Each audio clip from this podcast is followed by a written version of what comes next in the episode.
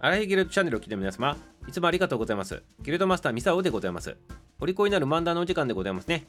今日は郵便の話してみたいなというふうに思っておりますね。なぜ郵便の話なのかと。今日が郵政記念日というふうになっとるからでございます。この由来としてはでございますね。定信書って言ってね、昔言っとったんでございますけど、この定信書によって、1934年を定信記念日として制定したことが由来になっとるということなわけでございますね。この定信書って言ったのが今のこの日本郵政グループになるわけでございますけど、まあ、今言ったように実はこの郵政記念日っていうのは定信記念日っていう名前になっとったりね名前が何回か変わっとるんでございますね。まあねこう郵政って言った方が私たちは分かりやすいということでございますね。でそもそもでございますねこれ郵便っていう仕組みができたっていうのがこれいつの時代かというとね皆さんねご存知でございましょうかね。明治時代になってからということなんでございます。ということは江戸時代までは郵便のこのシステムがなかったということでじゃあ何をしとったのかとねいうことなんでございます。まあ手紙出したら手紙出したでね届いたりねするんでございますけど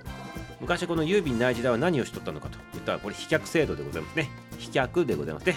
飛ぶ足と書いて飛脚制度でございます。あの大手の運送グループの中でマークでございます。ロゴとして飛脚の方のねこのイメージのねマークを使ってるねあの運送会社さんもあるでございますけどあのあれでございますね。またはねよく映画で見るとは思うんでございますけどなんかあの半分肩出しながらね棒でねこう吊り下げながら走っとるねあの人がおるでございますけどあの方でございますね。あれ飛脚っていうんでございますけどあの人たちがもう走って届けとったということなんでございますね。だからね今と比べると料金がめちゃめちゃ高かったそうでございましてこれ調べるとすごいびっくりするんでございます料金とかもね。でもちろん今も次の日翌日配送になってね結構安い金額で今できるのねこれねとんでもない話でございまして昔と比べるとねもう桁違いのねあの高さでございますよ。しかもね時間もかかっとったということでございましてどんだけねこの郵便のシステムできてね私たちはね生活を潤っとるのかというのをねこれ調べてねあの見てみると本当に実感するでございます。ありがとうございますっていうことでございますね。そしてちょっと話をまた郵便の話に戻るんでございますけど明治4年にこの郵政の制度が実施されてそれでございますね。まず最初に東京と京都と大阪のねこの3都市間でね東海道駅の各駅のところに郵便物の取り扱いをやりだしたわけでございますね。そしてこれをきっかけにして翌年にはねもうねあこのシステムはいけるぞっていう風になったんでございましょうね。翌年に全国でこの郵政のこの制度っていうのが、まあ、実施されて今に至るということなんでございます。